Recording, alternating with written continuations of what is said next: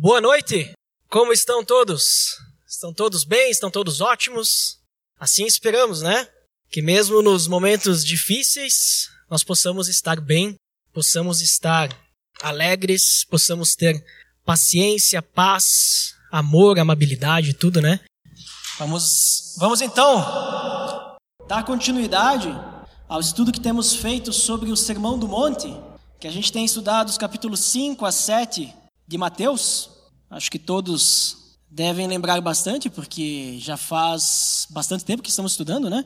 Mais de um ano. Começamos lá no início de 2019 e vou dizer para vocês: vai passar 2020 a gente não vai acabar. Né? Vai ter 2021 ainda. Porque tem bastante ensinamento de Jesus nesse trecho. Temos muitas, muitas palavras de sabedoria do nosso Senhor Jesus Cristo principalmente para que a gente possa ter uma vida agradável a Deus, uma vida que glorifica a Deus, uma vida que é segundo a sua vontade. E na última mensagem, no mês passado, nós vimos o que Jesus fala sobre julgar. Né? Nós vimos sobre como nós não devemos condenar o próximo, porque esse tipo de julgamento, de condenação, ele não cabe a nós. Nós não temos esse direito, até porque todos nós também somos pecadores. E na sequência, então, do capítulo 7 ali de Mateus, nós lemos os primeiros versículos, né, na outra vez. Mas no capítulo 7, do versículo 7 em diante, então, Jesus ele vai comentar sobre a questão da oração, sobre a questão dos nossos pedidos a Deus. Então, vamos ler juntos. Mateus capítulo 7, vamos ler do versículo 7 até o 12. Procura aí, Mateus 7, versículo 7 até o 12, vamos ler. Diz o seguinte: Peçam e lhes será dado. Busquem e encontrarão. Batam e a porta lhes será aberta. Pois todo o que pede, recebe. O que busca, encontra. E aquele que bate, a porta será aberta. Qual de vocês, se seu filho pedir pão, lhe dará uma pedra? Ou se pedir peixe, lhe dará uma cobra? Se vocês, apesar de serem maus, sabem dar coisas boas a seus filhos, quanto mais o Pai de vocês que está nos céus dará coisas boas aos que lhe pedirem. Assim, em tudo façam aos outros o que vocês querem que eles lhes façam, pois esta é a lei e os profetas. Vamos orar? Pai amado, em nome de teu filho Jesus, nós te agradecemos por essa noite em que podemos te louvar, te glorificar, te adorar como igreja. E te pedimos, Pai, que o Senhor nos instrua conforme a tua palavra para que nós possamos entender a tua vontade, Deus. Que possamos entender aquilo que o Senhor quer nos dizer através dessas palavras hoje. Em nome de Jesus que eu oro. Amém. Então, vamos ler novamente versículos 7 e 8 desse capítulo 7 de Mateus. Então, versículos 7 e 8 diz o seguinte: Peçam e lhes será dado. Busquem e encontrarão. Batam e a porta lhes será aberta. Pois todo o que pede, recebe, o que busca, encontra, e aquele que bate, a porta será aberta. Jesus, então, ele está falando aqui sobre oração. Ele está dizendo que nós podemos confiar em Deus. Nós podemos entregar as nossas coisas a Deus e nós podemos confiar a Deus tudo o que nós pedirmos, porque o que nós pedirmos nós receberemos. Deus, ele é fiel, ele é soberano para nos entregar tudo. Tudo o que nós pedirmos, nós podemos receber em Cristo. Tudo o que nós buscarmos, nós podemos encontrar em Cristo. A porta ela será aberta porque nós estaremos com Cristo. Então são três termos simples para nós representarmos uma garantia incontestável de que o que o, que, o que, nós, o que, o que nós pedirmos com fé e segundo a vontade de Deus, nós receberemos. Né? Ele vai nos conceder. Os três termos é pedir, buscar e bater. Peçam, busquem, batam. Né? Ele usa esses três termos. E eu andei pesquisando sobre comentários sobre esses dois versículos para entender, talvez achar uma ilustração, porque eu não sou muito bom com ilustrações, então a gente recorre aos outros. E aí eu achei uma ilustração bem interessante de um teólogo chamado Richard Glover. E ele diz o seguinte: Ele utiliza uh, a imagem de uma criança para ilustrar esse, esse trecho. É, ele utiliza a imagem de uma criança que quer falar com o seu pai, quer pedir alguma coisa a seu pai. E aí, quando o pai está do lado da criança, né, ela, criança baixinha, ela puxa, né, o braço do pai ou puxa a roupa do pai e vai lá e pede. Né, ah, pai, eu quero alguma coisa, não, né, o pedido que ela tem para fazer. Ela vai lá e já pede. Mas se o pai não está do lado, a criança faz o quê? Ela vai ao encontro do pai. Ela procura o pai. Normalmente gritando, né? Pai, mãe, né? Vai atrás do, do pai para pedir o que tem que pedir. E quando chega ao encontro do pai, pede. Mas se o pai não estiver ao seu alcance, digamos que o pai esteja num quarto fechado, né, ocupado, trabalhando, talvez, agora nós estamos em tempo de pandemia, e normalmente as famílias estão, alguns casos estão trabalhando de casa, e aí os pais têm que conviver com seus filhos no horário de trabalho, e aí provavelmente deve fechar a porta, agora o pai está trabalhando, né? Então o pai está inacessível. A criança faz o quê? Ela bate na porta. E bate até que ela seja atendida. E fica insistindo, e batendo, e batendo. E quando ela é atendida, ela faz o quê? Ela pede aquilo que ela quer. Então é bem interessante essa ilustração, porque ela demonstra essa familiaridade, que demonstra essa ideia de intimidade. A criança ela quer ter um momento de intimidade com o seu pai. Ela quer pedir algo que só o seu pai pode lhe conceder. Só o seu pai pode responder. E aí ela vai lá e busca o pai. Pede para o pai. Se ele está no quarto, vai lá e bate na porta. Porque tem que ser o pai para responder. Então, eu entendo desse trecho que Jesus está falando de uma busca por relacionamento, uma busca por intimidade com o nosso Pai. Mas o melhor disso tudo é que se nós pedirmos, ele vai nos responder. Se nós o procurarmos, nós vamos encontrá-lo. E se o nosso Pai não estiver ao nosso alcance, nós vamos bater na porta e ele vai abrir a porta para nós. Só que a gente precisa insistir na resposta. A gente não pode simplesmente dar uma batidinha na porta, ah, não, não tive a resposta, eu já vou embora. Nós precisamos ser que nem uma criança mesmo. Né? Jesus diz que nós temos que chegar como crianças até Deus com inocência, com ingenuidade, dependendo do nosso Pai. Então nós precisamos insistir nessa intimidade com, com Deus. E é importante a gente citar aqui essa insistência, não é que a gente tem que ficar orando sempre a mesma coisa e fazendo vãs repetições. A gente viu isso no capítulo 6, né? Do versículo 5 em diante, que Jesus fala sobre oração também, mas ele fala sobre uma outra uma outra ideia ali, né, falando sobre oração, de uma outra direção, num outro propósito. Mas ele fala, então, que a gente não pode ser como os pagãos, que ficam né, fazendo repetições, e ele ainda cita vãs repetições, acham que se repetirem muito serão ouvidos. Não é essa a ideia. Não é uma questão de que a gente tem que ficar repetindo, repetindo, repetindo por repetir e a gente vai ser ouvido. É uma busca por intimidade. É uma insistência para ser ouvido né? Porque a gente quer ter esse relacionamento com o Pai, queremos ter intimidade. Outro ponto é que algumas pessoas podem pensar: ah, então se eu insistir muito, se eu receber uma resposta negativa, se eu insistir muito, Deus vai mudar de ideia. Mas Deus não muda de ideia. Deus, ele é imutável. Então nós não podemos mudar a vontade de Deus. Mas nós podemos através dessa insistência, busca pela intimidade, entender a resposta de Deus. É, podemos, ao insistirmos, ao persistirmos, entender o que Deus está querendo nos dizer, está querendo nos responder. Nesse ponto também eu lembro o início do Sermão do Monte. Lembra que a gente viu lá no início, no capítulo 5, versículo 13, 14, 15 até o 16, fala sobre o sal da terra e luz do mundo. Né? Diz que a gente tem que ser sal da terra e sermos luz do mundo. Para que a gente possa conseguir ser sal da terra e luz do mundo, nós precisamos orar. Porque nós somos pecadores.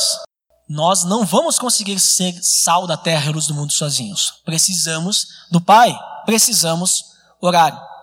E é importante também a gente citar que toda a oração é produtiva. Porque a gente pode pensar assim: ah, mas eu orei para Deus sobre alguma situação e eu não obtive resposta. Né? E aí a gente pensa, bah, essa oração não valeu de nada. Não, toda oração é produtiva, porque toda oração nós estamos aumentando o nosso relacionamento com Deus. Estamos tendo intimidade. A gente pode pensar também, fui lá falar com Deus e Deus me disse que eu não posso fazer tal coisa. Né? Ele me deu a resposta que não é aquilo que ele tem preparado para mim. Ah, perdi meu tempo orando, né? porque não consegui aquilo que eu queria. Não é assim que a gente vai orar e conversar com Deus. E nesse ponto também é positivo, porque toda oração é produtiva. Eu entendi agora que isso Deus não tem para mim nesse momento. Né? Deus não quer isso para mim agora. Porque quando a gente abre a porta, a gente bate e a porta é aberta, nós estamos tendo maior intimidade com o nosso Pai. Eu tenho um exemplo bíblico sobre essa questão de insistir e persistir na oração. Tem um personagem da Bíblia que escreveu várias cartas, né, grande parte do Novo Testamento. É, esse, esse homem, ele aparece escrevendo, né? Que é Paulo. E Paulo, ele orou três vezes para que o seu espinho na carne fosse retirado. Né, vocês conhecem esse trecho? Ele orou três vezes e a resposta à sua oração foi a concessão de graça para suportar essa provação. Vamos abrir em 2 Coríntios para ver esse trecho. Abre aí, 2 Coríntios capítulo 12, 7 ao 9. Segunda carta aos Coríntios, capítulo 12, vamos ler do versículo 7 até o versículo 9. O versículo 7 diz assim: Para impedir que eu me exaltasse por causa da grandeza dessas revelações, foi-me dado um espinho na carne, um mensageiro de Satanás, para me atormentar. Três vezes roguei ao Senhor que o tirasse de mim, mas ele me disse: Minha graça é suficiente para você, pois o meu poder se aperfeiçoa na fraqueza. Portanto, eu me gloriarei ainda mais alegremente em minhas fraquezas, para que o poder de Cristo repouse em mim. Ou seja, Paulo recebeu um espinho na carne, que a gente não sabe direito o que é, não tem tanta certeza, e também não convém a gente ficar discutindo isso, não é o centro aqui, né, da questão.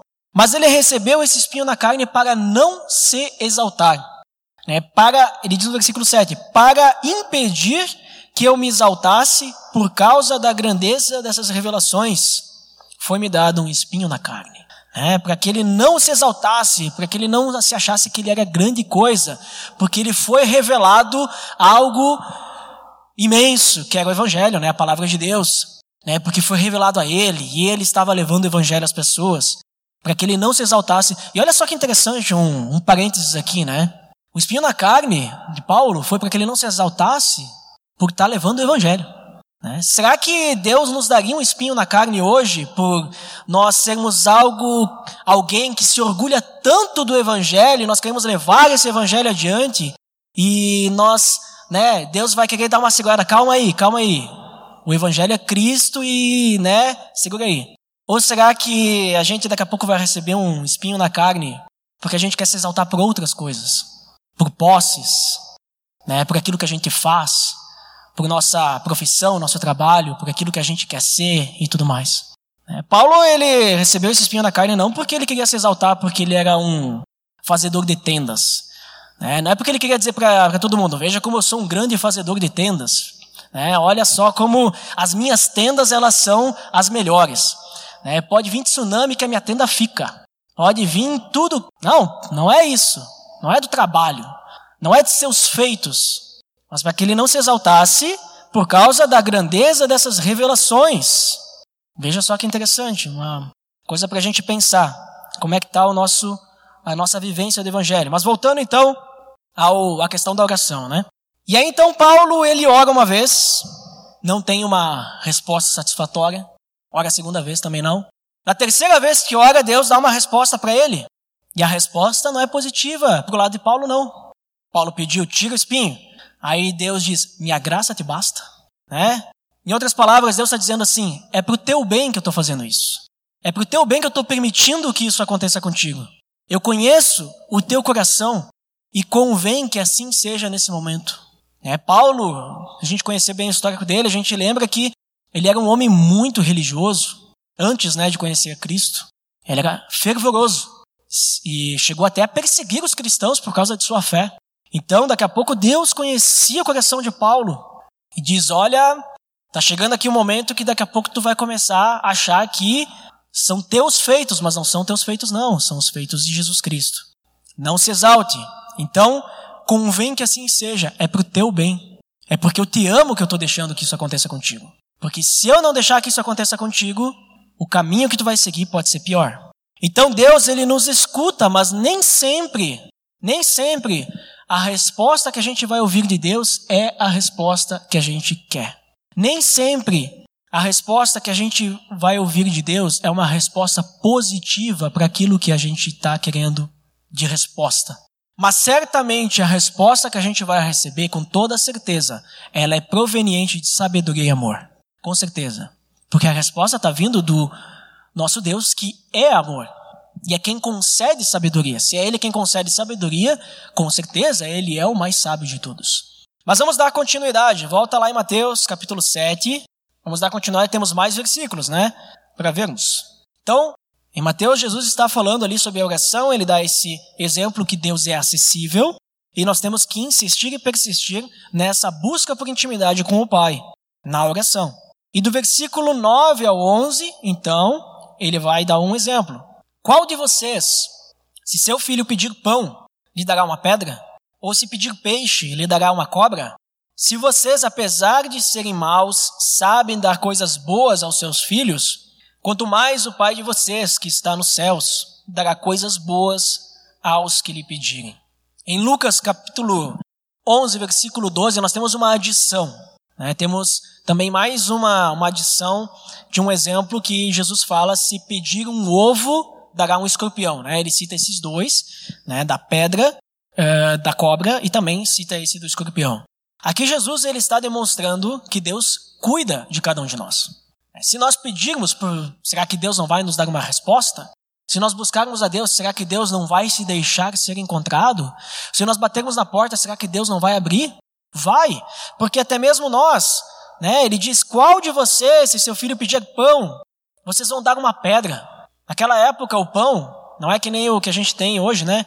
Aquele pão redondinho, né? Quase do tipo baguete, né? Um pequenininho. Naquela época, o pão era meio achatado mesmo, né? não tinha fermento. Eles faziam sem fermento muitas vezes. Alguns usavam fermento. Era de outra qualidade o fermento. Mas ele normalmente era mais achatado. E na região onde Jesus estava, perto do mar, as pedras que tinham lá, elas eram muito semelhantes a pães. Muito, e também claras, né? Então daqui a pouco tu poderia dar uma pedra e a pessoa ia confundir com o pão. Ainda mais se fosse um pão, né, de vários dias, ia estar tá dura que nem a pedra. Né? Não sei, talvez.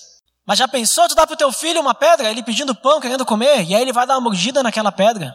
E a criança é inocente, é ingênua, ela não sabe diferenciar, porque ela confia no seu pai e ela vai morder uma pedra e não vai conseguir comer, né? Não vai dar certo. Ou, no caso ele diz do peixe e de uma cobra, vai dar um ser que pode fazer mal à criança, né? No exemplo do ovo também e do escorpião. A questão é que nós, que somos pecadores. Né? Jesus ele está usando, partindo desse princípio que nós somos maus, nós somos pecadores. Nós que somos maus e pecadores, nós sabemos cuidar dos nossos filhos, que dirá o nosso Pai. O nosso Pai Celestial, o nosso Criador, aquele que nos criou, aquele que nos deu vida, se nós sabemos cuidar dos nossos filhos e nós atendemos os seus pedidos, quando a gente vê uma criança, é, o nosso filho está chorando, a gente já vai correndo, não, está com fome, está chorando, chorando de fome, tenho que dar de comer e tal, não posso deixar passar fome, né? As criancinhas pequenininhas, né, de colo e tal. É, quando a gente olha assim, é, tá tudo assim, né? Tem que crescer, né? Tá em fase de crescimento, tem que dar comida, bastante comida. Depois, depois ela, ela emagrece mas tem que agora ter substância. Né? Então, ah, deu um pio, vamos, vamos, vamos, vamos dar de comida. Né? Tem que cuidar também, né, para não dar muito, né? Que não, senão pode, pode fazer mal. Mas a gente se importa, a gente cuida. Então, que dirá o nosso Pai? Aquele que nos ama infinitamente mais do que nós amamos os nossos filhos e os nossos familiares. Ele nos ama muito mais. E, no, e se nós somos então pecadores sabemos cuidar, nosso Pai cuida da gente. Sabe o que, que o nosso Pai faz por nós? É o nosso Pai Deus, nosso Senhor. Ele nos deu a salvação. Mas não, não, não era suficiente isso. Só salvação não é suficiente. Aí ele enviou a ele mesmo, né, o Espírito Santo, para ser o nosso consolador. Já parava para pensar o que é o consolador? A gente fala consolador, conselheiro, né? Sabe por que conselheiro a gente entende, né? Porque o Espírito Santo ele vai nos guiar, vai nos dar o caminho. Ele vai interceder com gemidos inexprimíveis na nossa oração, porque até orar a gente não sabe. A gente não sabe nem orar. Essa é a realidade. Mas ele intercede por nós. Ele nos aconselha, nos, nos aponta o erro, nos direciona o caminho. E consolador, já pararam para pensar por que consolador? Porque a gente está sem Cristo aqui na terra, né? Fisicamente. Cristo ascendeu aos céus. Ah, mas Cristo está no nosso coração. Sim, Ele está no nosso coração. Nós temos relacionamento com o Pai. Mas nós temos porque o Espírito Santo está no nosso coração e Ele está nos consolando. Ele nos consola porque, tendo o Espírito Santo, nós temos a plena certeza que lá na frente nós vamos ressuscitar com Cristo e estaremos lado a lado com Ele, juntos, andando no mesmo caminho. Caminhando, talvez, não sei como será, né? Vamos dizer que tem uma praia, talvez, não sei. Caminhando numa praia, andando com o mestre do lado e conversando. Tipo, teremos a eternidade conversando assim. Bah, Jesus, me conta aquela história lá do, da multiplicação dos peixes, de novo. Me dá detalhes. Né? E ele vai contando. E quando a gente viu, passaram dez horas a gente caminhando e a gente não cansou. E ele contando detalhe por detalhe, ele citando nome por nome das pessoas. Por mais que ele não tivesse visto o nome das pessoas, conversado com elas, mas Deus é Deus, né? Ele sabe. Ele sabe de tudo, né? E ele comentando e compartilhando com a gente, já pensou? Ele é nosso consolador também. Então ele nos mandou o Espírito Santo para nos dar direção no caminho, para ele nos uh, ajudar a ficarmos firmes, mantermos, nos mantermos fiéis aqui. E mais ainda que isso, se não tivesse bom bastante, ele ainda provê a nós quanto ao que comer e beber e vestir. É, a gente viu, acho que dois meses atrás, três meses atrás, não me recordo, mas a gente viu no finalzinho do capítulo 6, Jesus falando sobre isso, né? Não se preocupe enquanto ao que comer, beber e vestir. E a gente não precisa se preocupar mesmo, porque Ele está cuidando da gente. E aí então a gente chega ao versículo 12. Abre o versículo 12 ali, Mateus 7. Assim, em tudo, façam aos outros o que vocês querem que eles lhes façam, pois esta é a lei e os profetas. Essa aqui é a chamada regra de ouro. E essa regra aqui é de ouro mesmo, né? Porque nós temos que amar o próximo como a si mesmos. E não é um amor qualquer. É o amor de Deus. Esse amor que Deus tem por cada um de nós. Esse amor que trata, um, que atende o pedido do seu filho. O amor que Deus tem por nós, que ele se deixa encontrar, que ele atende os nossos pedidos. Esse amor nós temos que ter com os outros também. E é muito diferente. Algumas pessoas gostam de tirar a Bíblia do contexto, né? E gostam de dizer assim que a Bíblia ela é um, uma junção, né, um, um compilado né, de diversas outras religiões e filósofos que a Bíblia não é a realidade, né, falam que não, porque outra, outro povo lá também acreditava na mesma coisa, eles chamavam de outra coisa, isso e aquilo, e aí as pessoas gostam de fa falar sobre isso, né, dizendo que a Bíblia então é, não é a palavra de Deus. Né? A gente sabe que isso é uma heresia, é uma mentira. Mas alguns dizem que até mesmo esse ponto não, porque isso já existia. Né? Os filósofos já diziam, é, já tinham essa regra de ouro. Antes de Jesus falar, Jesus copiou. Só que tem um pequeno detalhe, uma pequena diferença que muda tudo e muda tudo completamente. Faz toda a diferença. E é assim, é que nem mudar da água para o vinho. O que eles falavam na época, inclusive, é uma frase de um de um mestre da lei, eles diziam, né, eles que compilaram, vamos dizer assim, a lei, o Antigo Testamento, e diziam: bom, a lei é o seguinte, não faça para os outros aquilo que você não gostaria que fizesse para você, né? E pelo mundo afora, né, tem muito disso. Não faça para os outros o que tu não quer que faça para ti. E é muito bonito, né? Pô, mas qual que é a diferença, né? Não, mas é isso aí mesmo. Eu não vou fazer para os outros o que eu não quero que faça para mim. A gente vai viver em paz, em harmonia e tudo certo. A diferença é que é muito fácil a gente não fazer para os outros o que a gente não quer que faça para nós. É muito fácil a gente não fazer nada. É só eu não fazer. Se eu não gostaria que alguém é, me ofendesse, é só não ofender. Se eu não gostaria que alguém me roubasse, é só não roubar. Se eu não gostaria que alguém maltratasse alguém da minha família, é só não maltratar alguém da família da pessoa. Se eu não gostaria que alguém, uh, sei lá, me fechasse no trânsito, é só não fechar no trânsito. É fácil. Agora, difícil é fazer o que Jesus pede. Difícil é tomar a iniciativa para fazer algo de bom. Porque ele não diz não façam aos outros o que vocês não querem que façam vocês. Ele diz façam aos outros o que vocês querem que eles lhes façam. Ele não diz não façam, ele diz façam. Vocês precisam tomar a iniciativa. Vocês precisam fazer sem esperar que o outro faça, sem esperar nada em troca. Você tem que dar um elogio sem esperar que alguém lhe dê um elogio. Você tem que fazer uma boa ação sem esperar ser o, o percebido por essa boa ação, sem esperar ser uh, ovacionado, sem esperar aplausos, sem esperar nada. Você simplesmente vai fazer para os outros o que vocês gostariam que fizesse para ti, mesmo que ninguém faça nada para ti. Mesmo que você seja aquela pessoa que faz tudo pelos outros e ninguém faz nada por ti.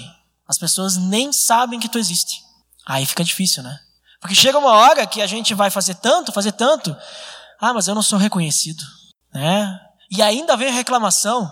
As pessoas, eu faço tanto, eu faço tanto, e aí eu vou lá, faço uma coisa boa e faço outra boa. Aí no primeiro errinho que eu faço, reclamam de mim. Eu não vou fazer mais nada. É, é isso que Jesus está falando, será?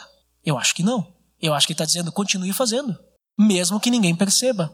Mesmo que ninguém dê a mínima. Porque é para você fazer para os outros o que você gostaria que fizesse para você mesmo que ninguém faça nada para você. E ele diz, então, essa sim é a lei e os profetas.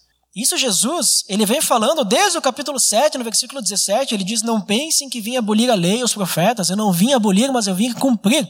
E ele vai então fazendo um paralelo de toda a lei. Bom, não toda a lei, né? Porque não foi escrito tudo. Mas talvez ele deve ter falado muito mais, né? Porque Jesus, os sermões deles, eles não eram de 40 minutos e as pessoas estavam dormindo, eram de dias. Né? Tanto que na primeira ou segunda multiplicação dos peixes, eu não me recordo direito, uh, diz que Jesus já estava há dias lá. E as pessoas elas já estavam com fome. E não podiam mandar as pessoas embora, porque se fossem embora, elas iam morrer no caminho. E por isso que então eles dão alimento para as pessoas. Não foi para mostrar como Jesus era um, um, cara bacana, um cara legal. Olha só, ele divide com todo mundo, né? Olha só o que ele consegue fazer. Não, é porque Jesus pensou nas pessoas. Né? Os apóstolos falaram: se mandarmos as pessoas embora agora, elas vão desfalecer no caminho, porque estamos já alguns dias aqui te ouvindo. Né? E ninguém queria ir embora, né? Estamos alguns dias. Jesus, os apóstolos chegaram, Jesus, encerra aí, encerra aí a, a celebração, porque assim, ó, tipo, a galera daqui a pouco o jejum, né? Não vai dar certo. O que tinha para comer acabou, né? As pessoas ali, se mandar embora agora vai ser complicado. O que, que a gente vai fazer agora? Aí, Jesus. Mas Jesus, então, ele vem falando sobre isso, né? Todo, toda a questão do que eles viam no Antigo Testamento, da lei, e diz: olha, não é assim que vocês estão pensando, é diferente, e tudo mais. Então ele resume aqui: façam aos outros o que vocês querem que eles lhes façam, porque essa é a lei e os profetas. Esse versículo 12, nós podemos relacionar ele com o começo do capítulo 7, né, que a gente falou sobre julgamento. A gente poderia relacionar com ele sobre essa questão de julgar, sobre a questão de perdão, sobre a questão de nós realmente não julgarmos de forma condenatória, né, porque a gente não gostaria que fizessem isso conosco. Nós poderíamos relacionar isso, né? Esse amor pelo outro, né, de não condená-lo. Mas também a gente pode relacionar com ah, o versículo 7 em diante, que é o que a gente está vendo agora, sobre essa relação do pai amoroso, né? O pai que atende o pedido do seu filho, o pai que cuida do seu filho, o pai que ele não ignora o seu filho e também não tenta fazer algo de mal para o seu filho. Indiferente de qual trecho a gente relaciona esse 12, se ele resume um ponto, outro ponto ou os dois pontos, a questão é que todos esses pontos, eles têm relação com o amor do pai que flui através de nós. Todos esses pontos. Né? Tanto o fato de a gente não julgar é porque a gente tem que, de julgar, amar. Tanto o fato de que a gente tem que cuidar uns dos outros, né? Nós temos que também até a questão da oração, pedir a Deus por amor e tudo mais, também tem a ver com esse amor do Pai por nós e que flui através de nós. Então, resumidamente, nós devemos ser aquilo lá no início, no capítulo 5. Temos que ser luz nesse mundo. Nós temos que ser a luz desse mundo, com uma luz que brilha através de nós, que vem do nosso Senhor Jesus Cristo. Não uma luz nossa, mas a luz de Cristo que vai brilhando nos nossos corações. Então, para concluir, para concluirmos, Deus, ele sempre responde às nossas orações. Deus, ele sempre responde. Nós temos que insistir, mas ele sempre responde. Só que ele vai fazer da sua maneira. A resposta vai ser da vontade de Deus. E a maneira de Deus, a resposta de Deus, ela é perfeita em sabedoria e amor. Sempre. Então a gente pode confiar que a resposta que a gente recebeu de Deus, mesmo que não é aquilo que a gente quer ouvir, sempre é o melhor para nós, porque vem de Deus. Certo? Nós também devemos insistir e persistir na oração, para que a gente possa se aprofundar em intimidade com o Pai, no relacionamento com Ele, que a gente possa crescer em maturidade e principalmente deixar o Espírito Santo nos guiar, para que a gente possa entender a resposta do Pai, né? entender por que, que aquilo é o melhor para nós. Que a gente possa insistir na oração para entendermos por que, que Deus está nos dizendo aquilo. Assim como Paulo insistiu na oração. E aí Deus disse: Minha graça te basta. Já pensou? Um dia a gente está orando para Deus e Deus diz: Minha graça te basta. Ah, pai, eu estou precisando aqui, eu quero é, ter um outro emprego. E aí Deus diz: Minha graça te basta, fica aí. Eu vou te usar aí. Ah, pai, eu quero ter um filho, nós estamos tentando muito tempo, não consigo. Minha graça te basta, eu vou te usar assim. Ah, pai, eu eu estou com um problema de saúde aqui, isso me impossibilita de fazer tal coisa. Minha graça te basta. Eu vou te usar com esse problema de saúde. É difícil a gente às vezes ouvir minha graça te basta, né? Mas a graça de Deus nos basta. A graça de Deus, ela sempre é o suficiente para nós. É tudo o que nós precisamos.